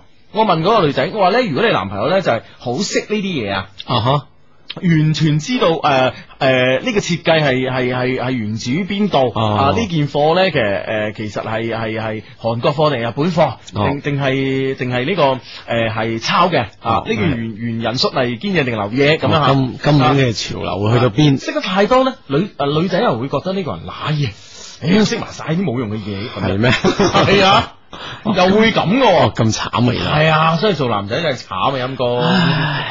所以我哋有一個好處咧，我哋、嗯哼我哋星期六日晚大條道理做節目 啊，唔唔得閒得閒嗯咁誒咁咁咁，我哋節目攞之後都收晒鋪嗯啊！係咁樣，係啦。咁咧诶，通常咧行街有有呢啲咁嘅弊，诶、嗯哼有呢啲咁嘅要注意嘅問題㗎。啊，仲有一樣嘢，點啊？仲有一樣我咁都有個。诶诶、我我我都揾咗個另外一個诶、一個一個一個女仔人問啊，係啊，我呢、個問題就係咁嘅。其實通常咧，男仔同女仔行街咧，其實係有另外一個目的，除咗話約呢個女仔，投其所可以約到呢個女仔之外咧，嗯其實咧亦係好希望送一啲嘢俾個女仔嘅。因為男仔咧送，因為中國人咧有個有個骨子裏有個傳統啊。如果男仔啱啱開始拍拖咧，送咗一樣嘢俾個女仔咧，或者個女仔送咗一樣嘢俾個男仔咧，呢樣嘢咧某種程度上咧就係、一個定情信物。啊哦誒，可以可以即係可以傳遞到種愛信息喺入邊。系啦系啦，嗯系啊哼一個定情信物嚟嘅，所以咧就呢樣嘢送咩咧，又係好關鍵，同埋呢樣嘢嘅價值咧，亦係好關鍵，係啊，咪？咁我咁我係係咪咧話會通過行街咁嚟了解下呢個女女仔啊？可以了解呢個女仔嘅同時咧，了诶，亦係即係亦係其實男仔好好大部分都想係送嘢嘅，嗯你哼嗯明唔明啊？佢話想係送嘢俾啲女仔嘅，係啊咁樣，佢係想诶通過行街了解佢中意啲咩啊咁樣。係如果女仔係中意呢樣嘢，咁佢啊直接就诶我送俾你啦。如果可以負擔得到嘅話係嚇，但係咧女仔咧又好憎啲男仔自以為是。自以為是啊！系啊，我我今日我今日就問咗個女仔，我話你咧就有冇男仔試過送嘢咧，就係送到你好唔開心啊？佢話嗯哇，梗係有啦。佢話之前咧，即係早幾年咧，有個男仔咧送送隻咩俾佢，送個八百幾蚊幾蚊嘅公仔俾佢，呢哦，個好大嘅公仔。佢話我當時幾憎佢啊，我幾想同佢講節儉啊，唔 該。因為因為女仔可能誒可能角度唔同啊，係覺得冇哇你八百幾蚊買咁啊咁大隻公仔誒喎，冇即係係咪先冇冇實用性。冇實用性之餘咧，而且係即係女仔咧，通常誒、呃可能好得好多時候咧，就開心唔開心啊，可能都會攬下公仔咁樣。但嗯係嗰個公仔咧，八百幾蚊咧，相信係相當大嘅，係啊 馬手大過佢自己嘅身形，咁啊一齊分，半俾人壓咗半邊床咁 咯，會咁啊，哇！就咪好興咯，嗯係哼咪先？所以你呢樣嘢咧，你唔亦唔係話你誒、呃你覺得哇，我買個貴公仔俾佢，佢一定開心㗎，唔哦一定㗎喎，真係誒。咁啊咪咁其實咪可以通過誒行街啊，嗯即係去去了解下呢個女仔佢會誒中意啲咩，嗯或者佢中意嘅嘢同你所認可同埋接受嘅嘢會唔會係一個近磅嘅點？嗯揾到嘅話，咁咪即係揾到機會，大家認可雙方關係嗰陣，嗯呢樣嘢你咪可以送出去咯。系啦，係嘛同埋咧，仲有一個問題咧，就係話我哋咧啱啱都講過，我哋啱啱講過咧就係話，呃诶、诶、男仔女仔希望係男仔見識多啲嘅，嗯哼其實見識多啲咧，包括對呢個潮流資訊嘅見識，係啊，你唔一定要好嗯精。你唔一定要好精，但係咧，你最基本你要俾佢感覺到你係有呢方面嘅觸觸覺嘅，哦只不過你唔去鑽研啫，你有好你有好重要嘅事要做。诶、即係你你身上起碼有嗯好多張刀啊，唔一定太利吓。係啦，但係你張張刀你都要 有輕輕掹咗出嚟。哦，佢一講乜乜刀係啦係啦就咁樣。啊系啦系啦，因為咧，其實咧，而家喺呢個城市入邊嘅人咧，其實每一分鐘都喺度接受接受緊呢、個誒、呃新鮮嘅資訊嘅衝擊。嗯如果你係完全對呢個 fashion 啊各方面你係唔了解嘅話咧，係咯咁我相信咧，你亦會會好容易俾個女仔認為你係一個即係誒冇勾趣嘅啊嘅人人，好好牛嘅人，係啦係啦好牛兼好勾嘅 人，真係嗱，诶呢呢個 friend 係咁樣講啊，诶二八二八，佢話我次次想行街行狀元坊上下九，我男朋友都應承咗啊，但係行街嗰日咧，佢又揾好多藉口嚟話唔想去，嗯，點你辦啊想敷衍咁樣諗下辦法。諗下橋，唉，咁樣咁冇辦法啦，咁係佢唔中意行街咯，證明係佢唔中意行街咯，吓、同埋咧，我咧就。 我咧就誒、呃做呢個市場調查嘅時候咧，曾經問過一個女仔，佢咧最憎咩咧？佢最憎一個男朋友咧就同佢行街，但係得個行哦，啊，當你行行行行， 因為一個男仔覺得行街咁、你想誒、呃一見面想唔想買誒、呃今日要想買咩啊？冇啊，想行啊，咁好啊行啊啊，夾夾腳係啦，夾腳三個字咧從財廳就行到北京南啦已經。 咁呢種咧又佢係好憎嘅又係啊，即係所所有鋪都都唔 入，哇！咁多人唔好入去咯，呢間哇咁逼啊人唔好入去喎， 咁 樣整個馬路中咁行。啊咁呢種咧唉就女仔又真係搞笑係唔唔受女仔歡迎嘅咁樣嗯哼。係咁咧， 咁咧誒呢位呢位誒呢位朋友咧就誒喺呢個短信平台呢位朋友話行街啊絕對唔好去狀元坊啊，簡直係行街啊，唔係係俾簡簡直唔係行街，啊唔係行街係俾啲人逼住咁行啊，多人啊嘛，係咪先？係湊湊熱鬧係人嘅天性嚟嘅。嗯冇計一 定啱啊系啦。咁其實咧，我哋都想知道咧，係诶，其實聽緊我哋節目嘅朋友咧，其實而嗯哼家行街嘅主要地點係咩地方咧？系啦，係诶而而且覺得你你哋平時嘅行街啊啊，诶之間係係嗰嗰種嗰種關係會係點樣樣？係啊，即係話诶，誒即係啊去诶好冒好冒險或者係嗯好 enjoy 咁樣行，係點樣行街？我想知道。係啦，係你買嘢多啊，定係你女朋友買嘢多咧？嗯啊，咁樣係，同埋你兩個係诶，兩個咧係诶。仲有一樣嘢咧，我係好想知道嘅，兩個人啊，嗯啊兩個人嘅呢、個誒啱啱初初相識啊，啊其實咧大家對大家咧都係一個誒、呃互相誒、呃未係了解嘅階段，啊，其實咧，你覺得男仔係送價值幾多錢嘅啦？價值幾多錢嘅禮物咧，俾個女仔咧？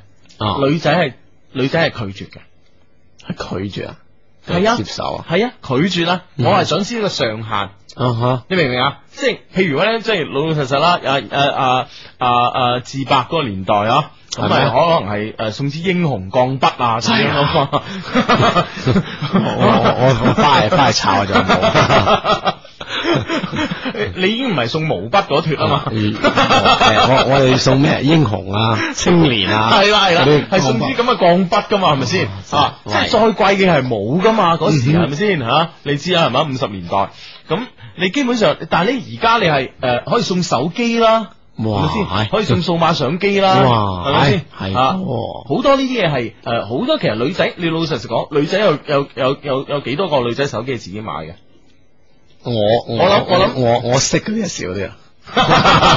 我識嗰啲係少啲，你送㗎咁樣係啊，有可能系咯，啊有有几多部手機係自己買，係咪先？啊，甚至乎嗯诶诶诶，呃即係你見啲而家女仔咧，手機係轉得好快噶嘛，哇，完完全啊係咪先跟跟住個潮流，彩屏啊彩屏，哇，一一一先上頭先上頭嚇啊係啦係啦係啦哇，好快噶嘛轉得，咁呢啲嘢係咪先？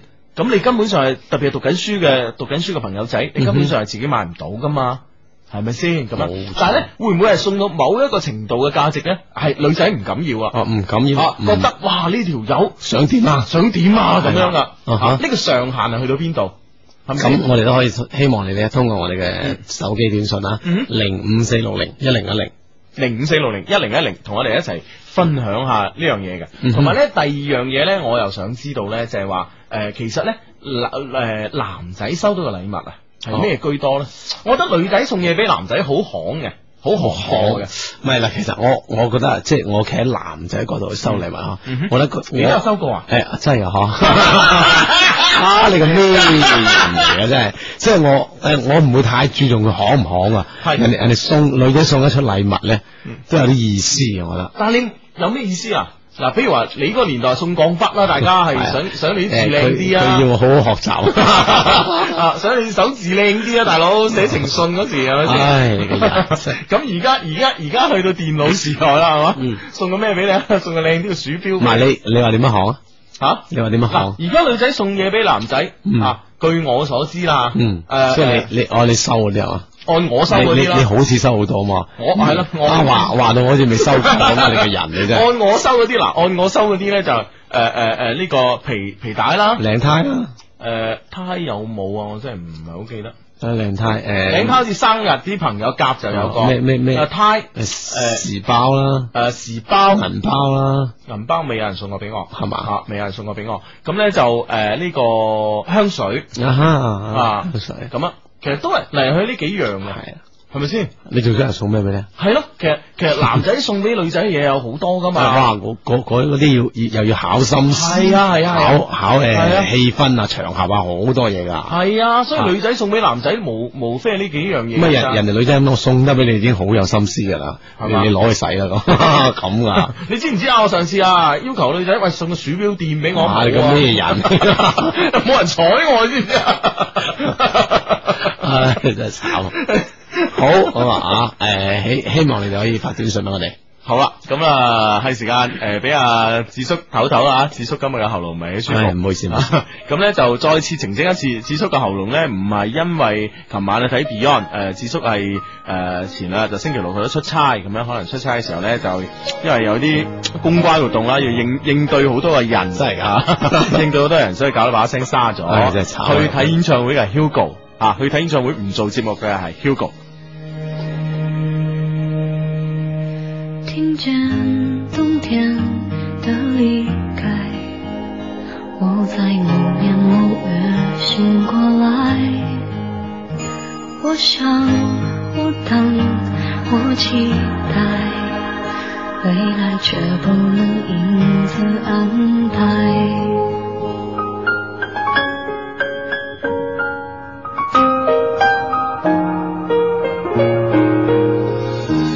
阴天傍晚，车窗外，未来有一个人在等待。向左，向右，向前看，爱要拐几个弯才来。我遇见谁会有怎样的对白？我等的人他在多远的未来？我听见风来自地铁和人海，我排着队拿着爱的号码牌。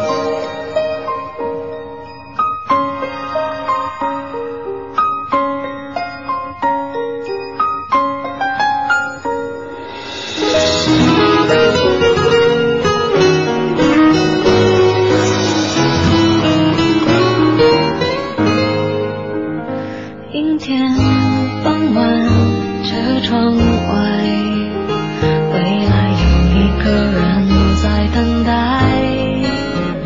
向左，向右，向前看，爱要拐几个弯才来。我遇见谁会有怎样的对白？我等的人他在多远的未来？我听见风来自地铁和人海，我排着队拿着爱的号码牌。我往前飞，飞过一片时间海。我们也曾在爱情里受伤害。我看着路，梦的路遇见你是最美丽的意外。总有一天，我的谜底会揭开。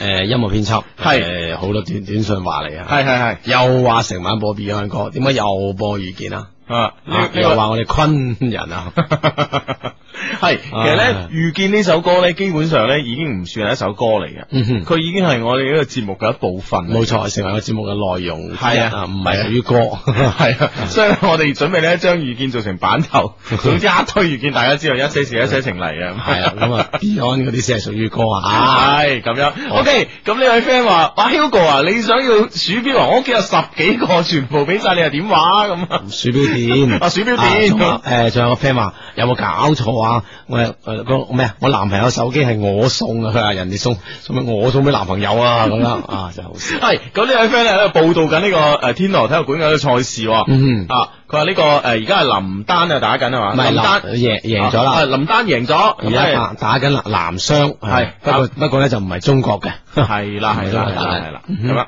好，咁呢位朋友咧就阿芝，你今日喉嚨痛啊，把聲咁怪嘅，好似啱啱失戀咁樣。係咪唔我關事唔啲關事啊系，佢話我啲手機啊，乜乜乜嘢啊，全部都係我爹哋送俾我嘅，我男朋友最中意送衫俾我啦，咁樣。啊哦，即係佢講俾我哋聽，佢一般接受男朋友禮物都係衫褲衫啊咁樣，係啦係啦啊誒，佢頭頭先有個講個上下限俾你聽喎，係诶，头先呢個上下咧就咁樣嘅，係二十蚊诶至一百蚊咁樣。，哦佢係誒二十蚊以下同埋一百蚊以上，我係唔會 收嘅，平啊平咧就係你唔收 啊。啊，十九啊，九毫八啊，百佳買嗰啲啊，慘啦，爭兩分錢。哦诶，呢呢呢個 friend 講嘅，我我男朋友最貴嗰陣咧，就送過一部四千幾蚊嘅手機，嗯但我冇收，嗯因為男朋友只有十六歲，嗯所以佢冇收，啊因為佢知道可能係佢爹哋媽咪啲錢啊。系啦系啦，而且啲錢可能來路不正啊，又咁又唔收一定收，嘅唔係啊，對於佢自己啊嘛，啊啊對於佢自己啊嘛，嗯佢哼即係十六歲可能仲未有呢個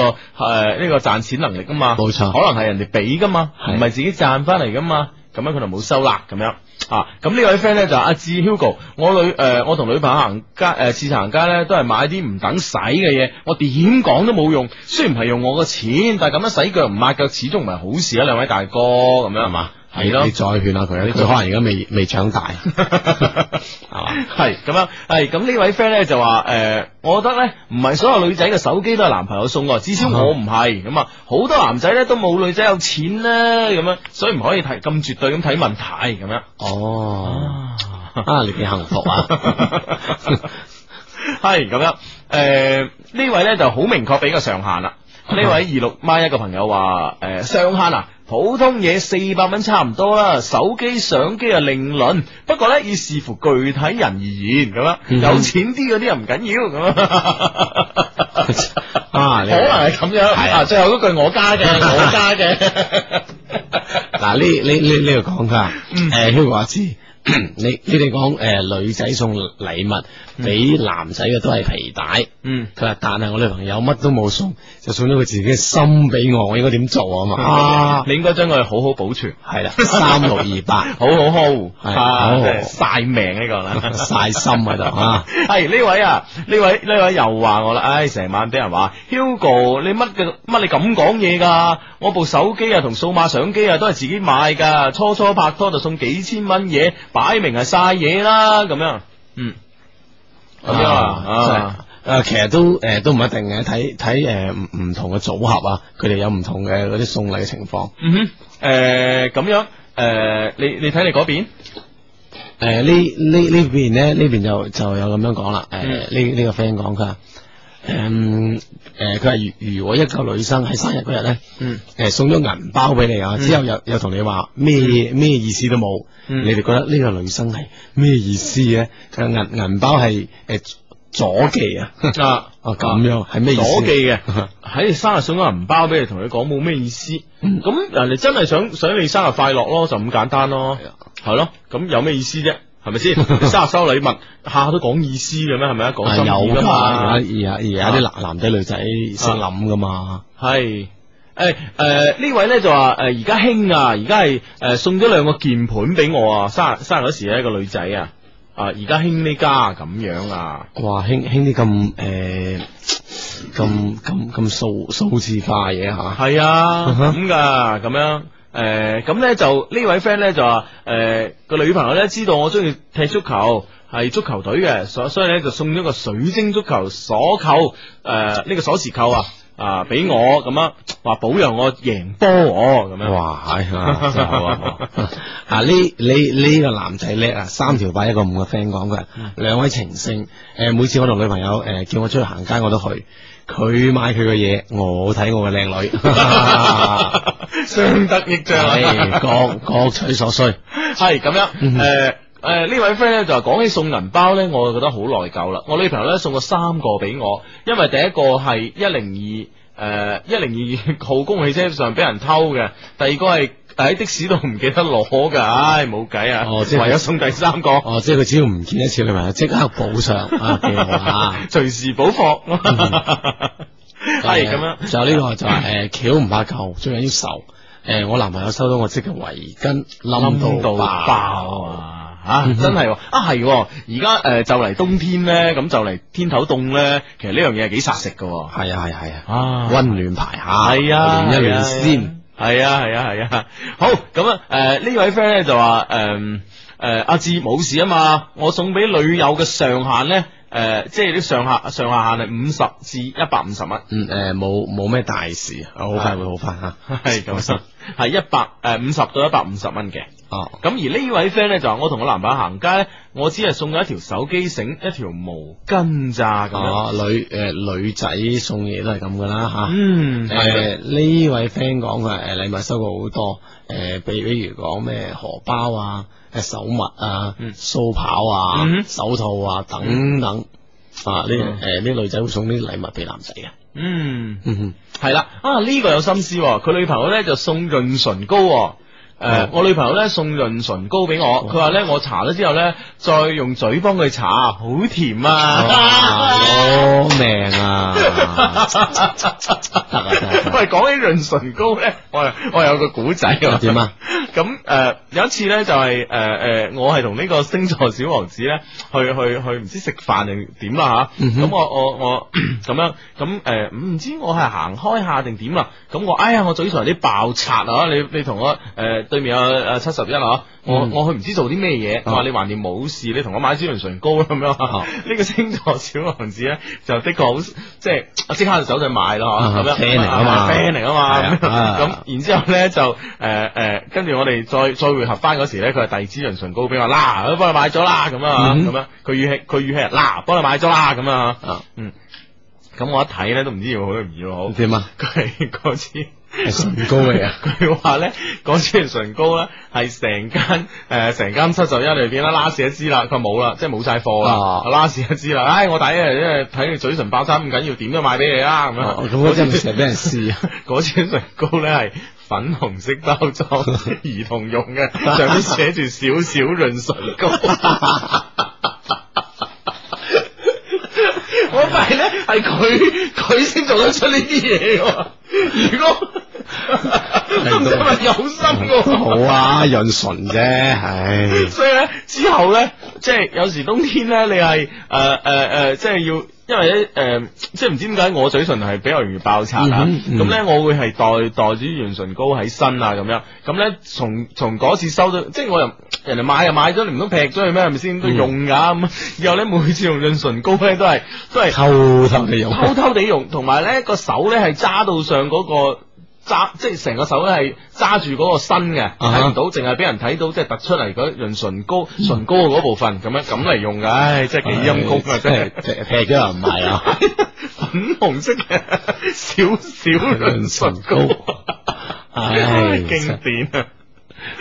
系咁样，系咁呢位咧就吓，而家女仔啊已經開始考慮送呢個遊戲記憶卡啦，咁樣哦即係唔係啊係送係啊嗰啲噶啦，啦。系好多 friend 都打機啊，嗯，咁樣，咁、嗯哼而呢位 friend 咧就好反對啦。佢話點咧啊，哇，喺梗係太貴嘢，我肯定唔會收嘅。佢話一一見面，誒、呃大家初初相識咧就送幾千蚊嘅嘢，擺明係晒嘢啫，咁樣。嗯哼啊，系呢啊，種真係啊，啊，咁呢種咧又代表咗呢一種即係啊，即係誒、呃都普遍嘅心態嗬。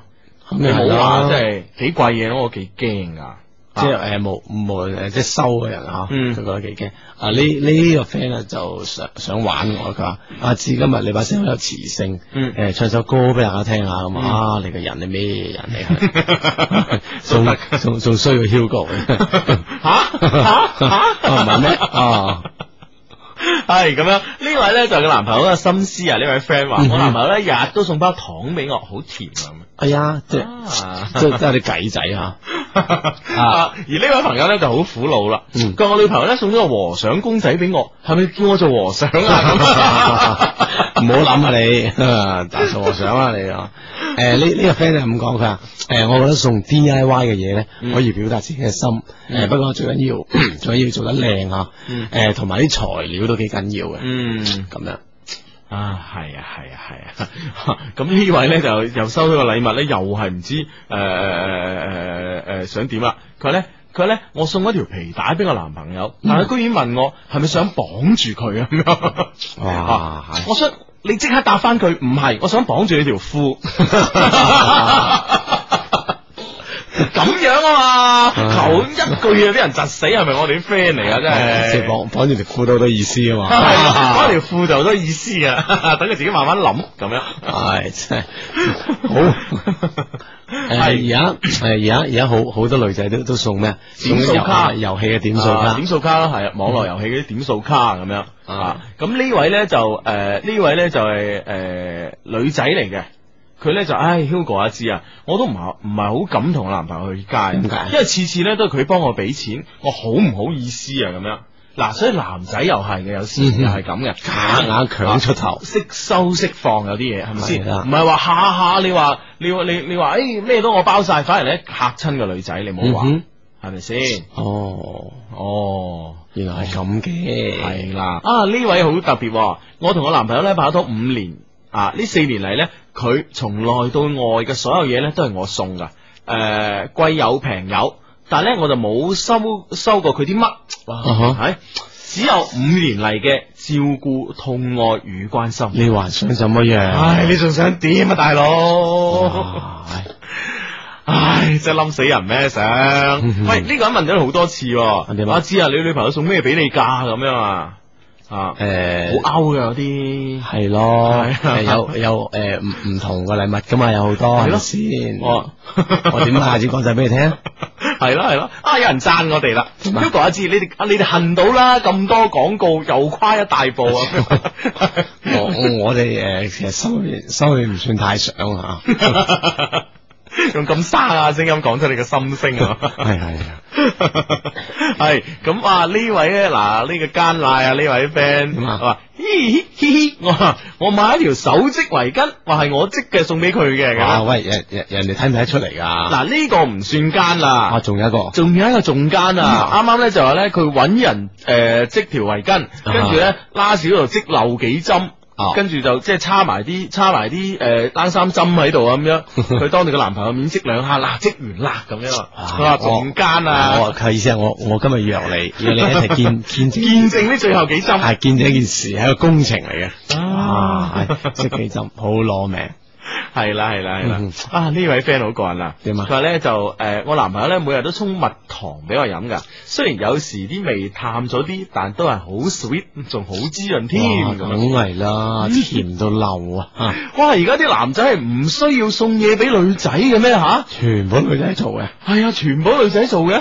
唉，唉真係好啊！如果嚟啊嚟啊嗯，Hugo 伯，如果你後生啲好啊，係 咯，係嘛？嗱唔使咁嘅。睇你嘅短信啦，係系咁樣呢位咧就話嗯诶诶诶，即係話诶诶，係咪有上一條咧？佢話佢中意聽聽呢個聽呢個诶诶 Eva 啊， ，Eva 系边诶啊边个？诶嗰個咧邊個啊？死啊死啊！死你啊你你你想問咩先？唔係佢之後咧就我送俾嗯佢一百五十蚊樓下咁樣。啊五五十蚊樓啊下，五诶哦感嘆號嚟嘅係啊五十蚊樓下咁樣哦。哦，即係即係佢中意聽嗰隻碟，佢送啲我我 CD 送俾人哋送俾佢咁樣啊，五十蚊樓下，係咯，我啱啱死喺度睇一百五十蚊樓下咩啊，雙 CD 啊咁樣。咩碟咁巴閉？嗯嗯哼。咁樣，係呢位誒九六九個 friend 話，我以前嘅男朋友咧未追到我嗰時咧，就送個大公仔俾我，係大啤啤熊，嗯個哼腦好大，我都唔知幾錢，佢又唔話我知喎，又送個手錶俾我，但係我都嗯都唔知啊 係係啊啦啦，，誒有有有位女嘅 friend 講佢，誒我我同我男朋友咧，我會送 N 打俾我男朋友嗯，啊咁樣唉啊，都都都幾貼身啊， 都幾貼身呵護啊，係啊係啊，唉，呢、個廚師好得意啊！點啊呢個廚師朋友話我用紅蘿蔔挑咗個鳳凰俾個女朋友， 好特高別張啊，顯示佢 嘅好特別，我有呢張刀，係咁樣。嗯誒誒，咁咧就話誒。呢位叫 Tango 嘅誒 friend 啊，佢嗯喺間好有浪漫氣氛嘅酒吧，用一蚊雞咧親手疊咗一隻戒指俾佢。啊哇係誒都都都幾難整啊，要要要學下先啊，唉，冇錯冇錯啊！呢呢呢個都幾好啊，送隻戒指啊，嗯一蚊雞送隻戒指咁樣啊。有心思，嗯哼系啦，喂，會唔會覺得我哋今日節目，哎呀，好似唔係唔知係因為你你把聲定點樣啊嗨咁樣，我都係啊係啊，我都係啊都係都係都係都係我嘅原因啊，但係都五十五分啊啦喂。唔係五分啊，啊 Beyond，唔唔嗨到到尾啦，係 係啊嘛？我用 Beyond High 係嘛好啦，希望我哋下星期節目去嗨啲啦？OK，嗯嗯，係嘛嗯？OK 啦，咁樣诶诶誒咩？最後睇下先，哦，呢位 friend 诶呢個短信做一個我哋最後結束啊。好啊，佢話咧，诶七四九嘅 friend 話喺冬天送上一個香吻都唔錯㗎。真係正， OK，咁下星期六及星期日晚十點打後再有我哋出現啦喎。好，下星期會把好靚嘅聲音出現啊，好啊，再見。好，拜拜。